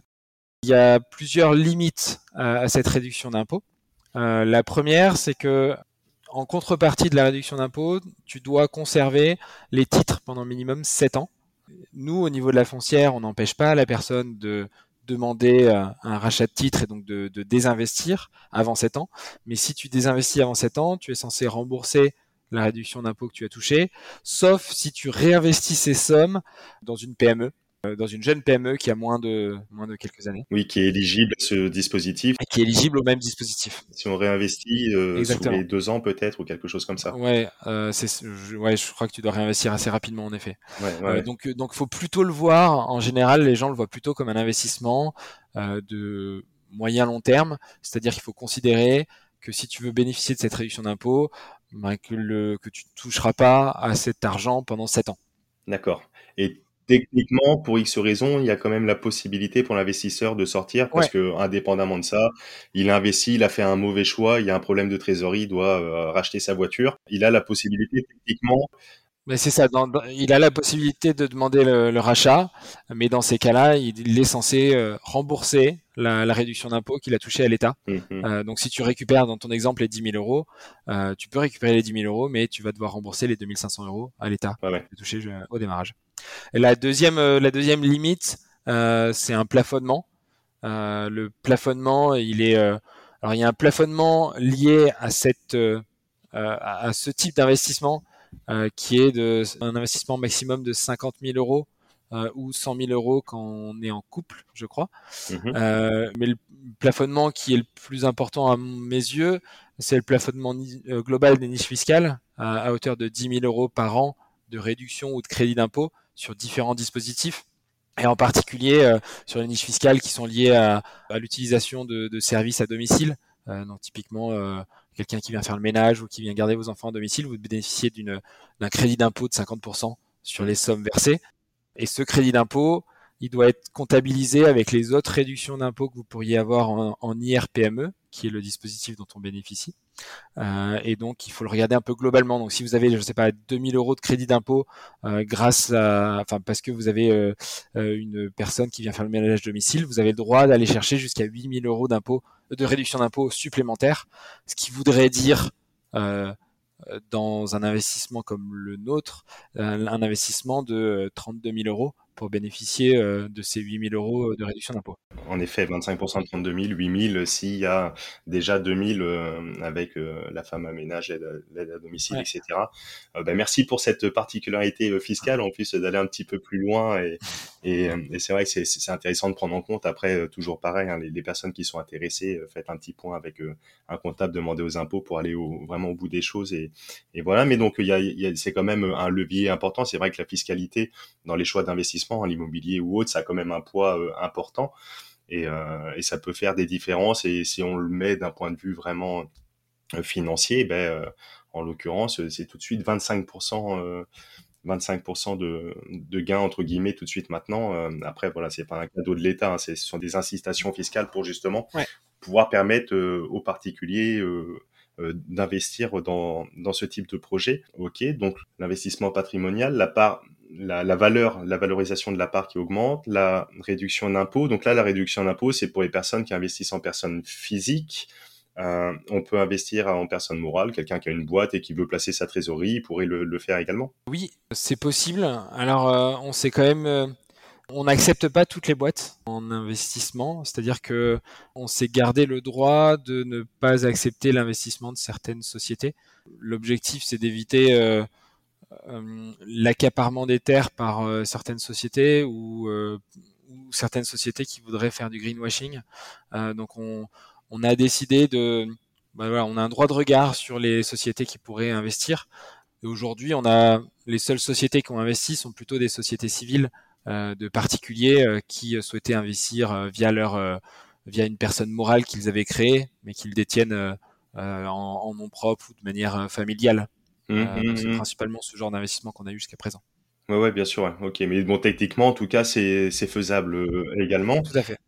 c'est aussi éligible, au PEA-PME? Alors oui, c'est éligible au PEA-PME. Parce que ça, ça peut être intéressant, tu parlais des, mmh, des 25% l'IR-PME, euh, ça, ça va quand même être intéressant peut-être à des personnes qui sont sur des tranches marginales d'imposition, euh, peut-être, à 30% ou supérieures. Mais la personne qui serait peut-être sur une tranche inférieure ou ponctuellement, euh, elle a quand même la possibilité de faire valoir son PEA-PME et, et, là c'est pas inintéressant euh, aussi. On a fait mm. une émission sur le PEA-PME euh, sur le podcast aussi, mais donc ça c'est éligible également au PEA-PME quoi. Ouais, ouais, tout à fait, c'est éligible. Enfin, ce qu'il faut savoir, c'est que c'est soit l'un soit l'autre. Hein. Si on investit dans le PEA via son PEA-PME, on n'a pas le droit de, on n'a pas le droit à la réduction d'impôt. Oui, bien sûr. Parce qu'il y a d'autres réductions qui sont liées à, à, à l'objet qui est le PEA-PME. Bien sûr, mais la personne qui serait déjà au plafond parce qu'il fait d'autres investissements ou une personne qui serait qui, qui, ne paierait très très peu d'impôts, mais qui voudrait mettre 10 000 euros, aurait peut-être euh, euh, dans, dans, ce cas peut-être plus intérêt à investir via le véhicule du PEA-PME, Exactement. Euh, qui peut être qui peut être intéressant le cas échéant et sur du long terme, etc. En plus, ça colle parfaitement. donc ça, c'est également possible. Ouais, ouais. ouais complètement je pense qu'on a fait un petit tour d'horizon pour l'investisseur, donc euh, l'impact social, sociétal, environnemental, la possibilité d'être actif, participatif, que ce soit au sein d'avoir une transparence euh, au sein de, euh, la société donc FEV, la foncière, et puis également au sein des différents projets, s'il veut même aller plus loin, qu'il y a un petit projet, une ferme à côté de chez lui, il peut aller rendre visite, faire un coucou, juste déguster des, des bonnes choses ou, ou voire même s'investir également. Vous faites le lien avec tout ça. Euh, le fonctionnement de FEB, du coup, vous avez euh, forcément des, des frais euh, à appliquer. vous avez une gestion, vous êtes une boîte, etc. quel est le fonctionnement de FEB par rapport à ça? Ouais, alors nous, on considère qu'on a trois métiers. on a un premier métier qui est de collecter de l'épargne. Mmh. On a un deuxième métier qui est de monter des projets. Donc mmh. ça, au sens large, ça veut dire identifier les porteurs de projets, les accompagner, trouver les fermes, négocier le prix, etc. Et on a un troisième métier qui est de gérer l'actif euh, détenu par la foncière. Ok. En faire la gestion locative. Et en fait, on a une rémunération qui correspond à chacun de ces trois métiers. Donc la, la première partie, c'est la souscription, la collecte. Euh, donc on a, il y a des frais de souscription euh, à hauteur de 2,5% hors taxe ou 3% TTC, mhm. euh, qui sont plafonnés à 600 euros et qui sont euh, euh, qui sont facturés aux personnes qui souscrivent. Donc, quand vous souscrivez à, à 10 000 euros d'actions, euh, ben, vous allez payer 10 000 euh, 30 euros, euh, pardon, 10 300 euros, avec ces 300 euros qui correspondent aux 3% mmh. du montant qui est investi. La deuxième chose, c'est monter le projet. Euh, donc, euh, on a un gros travail en amont euh, pour monter le projet, pour trouver, comme je disais, les porteurs de projet, les, fermes, etc. Faire en sorte que tout ça fonctionne bien. Et donc là, c'est à chaque fois que la foncière elle investit dans un projet, elle va payer une commission à Fermes en Vie pour pouvoir payer tout le travail qui a été réalisé en amont, un peu comme, enfin, ça ressemble un petit peu au travail qui aurait été réalisé par une agence immobilière. Oui, tout à fait. Et donc, c'est des frais qui entrent dans l'acquisition de la même façon que des frais de notaire. Euh, et, euh, et, donc là, la, la commission, c'est 5% qui sont intégrés dans le prix d'acquisition euh, par la foncière. Euh, et la dernière chose, donc c'est la, la, gestion locative. Une fois que les fermes elles sont louées, euh, ben nous on doit s'occuper de faire en sorte que les loyers soient bien payés, euh, que on s'occupe de, de, faire les, de gérer les travaux quand il y a des travaux à faire sur les fermes, etc. Et puis les, les relations avec les, les agriculteurs Et sur cette partie-là, donc c'est une partie des loyers qui va être utilisée pour payer ces frais. Mmh si je reprends en pourcentage, les loyers bruts, globalement, c'est à peu près du 3%. Et euh, une fois que j'enlève tous les coûts, on arrive sur du 1,5%. Et donc sur les 1,5% entre le, brut et le net, il y en a 0,4 qui sont utilisés euh, pour justement cette gestion locative. Le reste, c'est euh, de la taxe foncière et d'autres coûts. Mmh, mmh, mmh. et donc voilà, c'est ces 0,4% qu'on utilise pour payer les gens qui s'occupent de la gestion locative de ces projets. Donc oui, les 3% à la souscription, les 5% euh, la foncière pour faire vie lors de, des acquisitions et après 0,4% de gestion euh, sur les sur ouais, C'est ça. Ouais, donc des coûts qui sont relativement euh, relativement faibles par rapport à ce qu'on peut retrouver euh, à droite ou à gauche, hein, que ce soit les CPI, etc. Souvent on a des frais d'entrée à 10%, on peut avoir moins, etc. Ça se regarde, hein, mais à 10% tout de suite, euh, sur la gestion, c'est pareil. Enfin, où, tu prenais l'exemple des, des, agences immobilières. Hein. L'agence immobilière, on, va communément avoir du 6, 7, 8, 9, voire 10% de, de, frais. Et la gestion locative qui se trouve souvent à 6, 7%. Après, bon, les, mm. le marché est plus disparate. Il n'y a pas, euh, comme tu disais, le, euh, les loyers plafonnés, enfin avec les mêmes règles, etc., les mêmes enjeux, mais vous êtes, vous êtes sur, sur des frais tout à fait à mon sens en tout cas, euh, euh, enfin cohérent. Euh, et, déjà merci pour pour ta transparence aussi par rapport à tout ça. Mm. Ok, ben écoute, ça donne en tout cas bien envie de, de planter des fèves, je sais pas, mais de, de venir de venir à vos côtés. Euh, bah du coup, cool. Est-ce que pour les auditeurs, les auditrices de la bonne fortune qui nous écoutent aujourd'hui, qui comme moi auraient envie de d'investir avec vous à travers FEV, est-ce qu'ils pourraient avoir bénéficié d'un petit, d'un petit quelque chose de ta part? Oui, ce qu'on propose, c'est une réduction de, de 50 euros sur les frais de, de souscription en utilisant le, le code promo La Bonne Fortune. Ok, tout attaché en minuscule, euh, la bonne fortune. Euh. Tout attaché en minuscule, euh, ça devrait fonctionner. Et puis si ça fonctionne pas, n'hésitez pas à nous écrire. D'accord, donc 50 euros, bah, c'est super super sympa. Donc ce qui ferait des frais gratuits jusqu'à une hauteur d'une souscription, jusqu'à quasiment 2000 euros de, souscription, les frais sont gratuits. Et puis celles et ceux qui souhaitent investir plus, dans tous les cas, ça fait 50 euros 50 euros d'offert. Donc donc bah, profitez-en également. C'est quoi le prochain projet là qui va voir le jour juste pour finir? Là, on a un, super projet euh, qui est assez gros par rapport aux autres fermes qu'on a qu'on a faites, euh, donc mhm. qui est assez différent dans les Landes. On est en train de racheter, euh, on va racheter une, une ferme d'à peu près 180 hectares qui faisait jusqu'à présent du maïs en agriculture très conventionnelle, avec beaucoup d'irrigation l'été en plus. Et là, l'idée, c'est de développer une douzaine de productions de céréales différentes, avec un petit peu de légumes plein champ également. Ok le tout en agriculture biologique. Et donc c'est euh, une installation qui se ferait en fin d'année 2022, voire tout début d'année 2023, avec un porteur de projet qui est expérimenté, euh, qui essayait de s'installer depuis 4-5 ans, qui avait du mal à trouver euh, et à financer sa, ferme. et donc on est super content de, financer ce projet-là parce que c'est un projet qui va parce qu'on part de très loin sur les terres, donc qui va fortement améliorer le, type de production à cet endroit-là précis. Donc c'est un projet qui nous tient à cœur. Écoute, intéressant, on suivra euh, tout ça, cette évolution euh, de près avec grand plaisir. Mm. Pour finir, toi, à titre personnel, euh, parce que donc on est sur, sur le podcast de la bonne fortune, sur une chaîne d'investissement, d'épargne, en dehors de ta boîte, en dehors de tout l'investissement que tu, tu, as pu y mettre dedans, hein, de cœur, d'énergie, d'argent, est-ce que tu as d'autres classes d'actifs sur lesquelles toi tu investis, que tu aimes bien Et oui, pourquoi? Alors, historiquement, j'ai fait un petit peu d'immobilier en tout début de carrière, euh, puis j'ai continué à en faire un petit peu, euh, mais de plus en plus, moi j'ai redirigé euh, mes investissements. J'ai fait pas mal de crowdfunding au début parce que ça me plaisait justement d'investir dans des projets qui, qui ont du sens pour moi. après le crowdfunding, j'ai aussi investi beaucoup en direct dans des sociétés. Je fais de l'investissement dans des startups. Ouais, de l'equity, de la prise de participation. Directe. Ouais, alors j'ai en fait j'ai la chance de bah, d'avoir beaucoup de gens qui entreprennent autour de moi et qui, euh, qui développent des, super projets dont on me parle assez tôt. Euh, et donc je mets euh, des, petits tickets régulièrement dans des, dans des sociétés de ce type-là qui sont en, démarrage, donc en amorçage. Et donc c'est principalement dans des sociétés qui ont aussi un impact sur l'environnement ou qui ont un impact social. Donc les dernières sont plutôt sur des sujets d'économie circulaire autour de l'alimentation ou l'agriculture. parce que voilà, c'est des sujets qui me, qui me parlent bien. D'accord, ok, ok. Il y a une ou deux boîtes que tu pourrais citer comme ça dans lesquelles tu as mis un ticket Ouais, j'ai investi dans une boîte qui s'appelle Toupie Organics, que j'aime beaucoup, qui, qui, qui, en fait récupère de l'urine humaine ah, soit dans des euh, soit dans des événements, euh, des, fêtes, des festivals, des fêtes, ou soit directement dans des stades de foot ou dans des euh, écoles ou, ou même dans des stations-service. Et donc il récupère cette urine avec un procédé très low tech, il la transforme en un fertilisant pour les sols.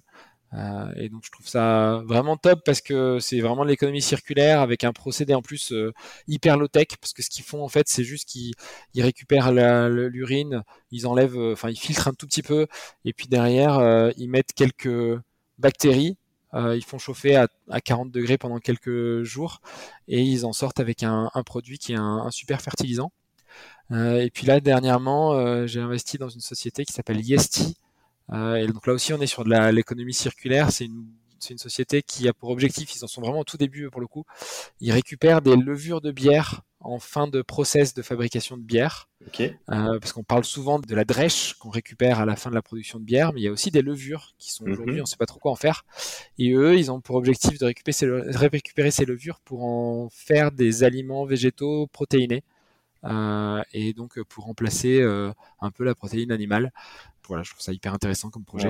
Rien ne se perd, rien ne se crée, tout se transforme et surtout tout ce qui est organique et vivant. Et encore une fois, euh, soit ça peut retourner au sol, à la vie du sol, etc. Soit ça part sur d'autres choses. Euh. donc de l'equity là-dessus sur des entreprises qui font sens euh, avec toi. tu as parlé, bon, je vais pas te redemander, hein, mais des différentes ressources en tout cas qui t'ont impacté, que ce soit notamment en lecture. Euh, sur l'investissement, peut-être plus particulièrement, est-ce que tu as peut-être une ressource à conseiller aux auditeurs, aux auditrices qui nous écoutent aujourd'hui, qui toi t'a peut-être inspiré, que tu pourrais recommander sur l'investissement ou, peut-être même l'entrepreneuriat ou autre chose? Sur l'investissement, euh, j'avoue que j'ai pas lu grand-chose. Je me considère plutôt comme un autodidacte là-dessus. Sur l'entrepreneuriat, euh, pareil, j'ai lu quelques trucs, mais rien qui m'a vraiment fasciné. À une époque, j'avais lu une une biographie que j'avais trouvé assez intéressante sur Elon Musk. Mais bon, c'est un personnage que j'ai de plus en plus de mal à, à, apprécier. Donc, euh, voilà, bon, il a quelques côtés intéressants et fascinants, mais, euh, mais c'est un personnage qui me, qui me déplaît sous d'autres aspects. Mais sa biographie était assez intéressante en termes d'entrepreneuriat. je lis plus en effet sur des sujets euh, agricoles aujourd'hui, sur des sujets euh, un peu de, ressources sur des sujets qui touchent à l'environnement et puis je lis euh, ensuite euh, plus des, romans et d'autres choses mais qui n'ont pas vraiment euh, d'intérêt ici. Parfait. Et une dernière petite question avant de te donner le mot de la fin pour cette émission. As-tu un avis, ton œil sur la technologie de la blockchain aujourd'hui? Parce que ici, on parle aussi sur cette chaîne de crypto-monnaie, etc. Mais indépendamment de, de, de l'investissement et des choses, mais en tout cas, la technologie de la blockchain, et surtout d'un point de vue de, de l'agriculture, sur tout ce qui est peut-être traçabilité, mmh. Euh, quelle est ta vision de la blockchain? Qu'est-ce qu'elle peut amener, améliorer, participer pour l'évolution dans le bon sens, en tout cas, de l'agriculture d'une façon générale Ouais, alors là, j'ai un petit peu plus de mal à donner mon avis parce que c'est des sujets que je connais un peu moins bien. J'ai en effet l'impression que la blockchain peut être très intéressante en termes de traçabilité, surtout que quand on parle de, quand on achète des produits alimentaires, ils ont été euh, transformés, ils sont passés par euh, différents endroits et aujourd'hui c'est impossible euh, de savoir d'où viennent chacun des composants et comment ils ont été transformés, etc. Donc je pense que la blockchain pourrait être intéressante sur ces sujets-là. Je vois arriver quelques initiatives euh, qui peuvent être intéressantes. Ce que je vois aussi, c'est quelques initiatives autour des, justement, je parlais tout à l'heure de label bas carbone mm. euh, et qui permettraient de de mieux gérer l'unicité du label euh, qui va être acheté par un tiers euh, euh, auprès d'un agriculteur. Donc il y a, des choses autour de ces sujets-là qui se passent et qui peuvent être intéressantes. Après, moi un peu le, risque que je vois, c'est que des fois on utilise la blockchain un peu à tout va et dans des cas où ça me paraît pas indispensable. Mais en effet, je pense que le sujet le plus intéressant, c'est quand même la traçabilité. où là, je pense qu'il y a quelque chose d'intéressant à faire avec ça. Ouais, ouais. Donc euh, ça peut, ça peut apporter dans, dans le futur, ça se développe tout doucement. Maintenant, il faut qu'il y ait vraiment une utilité, un impact, et c'est pas juste de dire j'utilise la blockchain, je suis euh, new wave, c'est bon, je suis funky et venez avec moi juste pour le délire, alors que ça n'apporte rien de plus en termes d'utilité. Ouais, c'est ça, parce que je vois quand même pas mal de boîtes euh, qui, euh, dans leur pitch, euh, comme je vois pas mal de startups, je reçois pas mal de pitch et je, quand je vois des, des, boîtes qui sont pas du tout dans là-dedans, mais qui essaient de placer NFT, blockchain, juste parce que c'est des buzzwords et que ça permet de, de faciliter la, la, levée de fonds, je trouve ça un peu ridicule. Mais mmh voilà, dans certains, pour certains usages, ça pourrait être intéressant. Et je pense qu'en effet, la traçabilité euh, euh, mm-hmm. des, produits alimentaires, euh, c'en est un. Top. Bah écoute, merci pour, pour ton œil et ton avis éclairé sur cette question. merci pour cette émission vraiment passionnante. Vincent, moi je pourrais discuter des heures d'agroécologie, de climat, de potager. je te ferai une petite confidence sur le, sur le pipi après, hors émission. Tout simplement, c'est que je, peux le dire ici, c'est que je fais pipi dans mon arrosoir, je dilue et puis je vais arroser euh, certaines dans mon potager. Je fais pareil. Euh, et en tout cas, ouais, une, émission vraiment vraiment passionnante. Et puis, euh, bah, encore une fois, je mettrai tous les liens. Je rappelle le, celles et ceux qui souhaiteraient investir avec FEV, donc à partir de tickets minimum de 500 euros, la prise de participation en direct, différentes possibilités d'investir, personnes physiques en profitant de l'IRPME, voire personnes physiques en, étant dans le dispositif PEA, euh, PEA PME, ou personnes morales sous certaines conditions, etc., etc. Et le plaisir de participer, d'aller à la rencontre de, tous ces gens qui veulent s'installer. Et, euh, merci pour euh, merci pour tout ça. Je remettrai tous les liens euh, en commentaire. Il y a le code aussi, celles et ceux qui, euh, des auditeurs de, la bonne fortune qui souhaiteraient investir, euh, vous bénéficiez de 50 euros euh, de frais offerts. L'absence de frais voilà à hauteur de 50 euros avec le code la bonne fortune. Et, puis comme d'habitude je remettrai tous les liens de toutes les ressources qu'on a évoquées ici que ce soit les bouquins les documentaires etc et bien entendu le site de, de, fev fev.co f e v e pour toi, Vincent, on te retrouve où? Sur, sur LinkedIn plutôt, où tu es plutôt présent? Tes associés également sur, euh, sur LinkedIn euh, ou après euh, vous pouvez me contacter j'ai une adresse mail qui est toute simple c'est vincent@fef.co donc si vous avez des questions des, des, commentaires n'hésitez pas à m'écrire j'essaierai d'y répondre Bon, ben super. En tout cas, c'était vraiment un, un, grand, grand plaisir. Et puis, ben, je te laisse le mot de la fin avec plaisir également pour conclure cette émission, Vincent. Bah, écoute, merci beaucoup pour euh, pour son temps, pour tes questions. Euh, c'était euh, agréable, j'ai passé un bon moment avec toi et j'espère que, que, notre échange plaira aux auditeurs. À très bientôt. Yes, merci, au plaisir. Et nous voilà arrivés à la fin de cette émission et je te remercie pleinement pour ton écoute attentive. Alors si tu as écouté jusqu'ici, c'est que tu fais partie de la Dream Team de la bonne fortune et vous êtes de plus en plus nombreux à nous suivre chaque semaine, alors encore merci du fond du cœur. Alors si tu apprécies le podcast de la bonne fortune, je le répète à chaque fois pour les nouveaux abonnés, c'est très simple, il y a deux belles façons de me le témoigner. La première, c'est de prendre quelques secondes pour laisser un avis 5 étoiles sur la plateforme de ton choix et notamment Apple Podcast, car tu le sais, c'est ce qui aide pour le référencement de l'émission. Et la deuxième façon, c'est de le partager à tes proches, à tes amis autour de toi. Euh, je suis sûr que tu connais deux ou trois personnes qui seront intéressées par ce contenu. Et comme on le sait, la distance entre les rêves et la réalité s'appelle l'action. Moi, je te retrouve très très vite pour un nouvel épisode de La Bonne Fortune. Ciao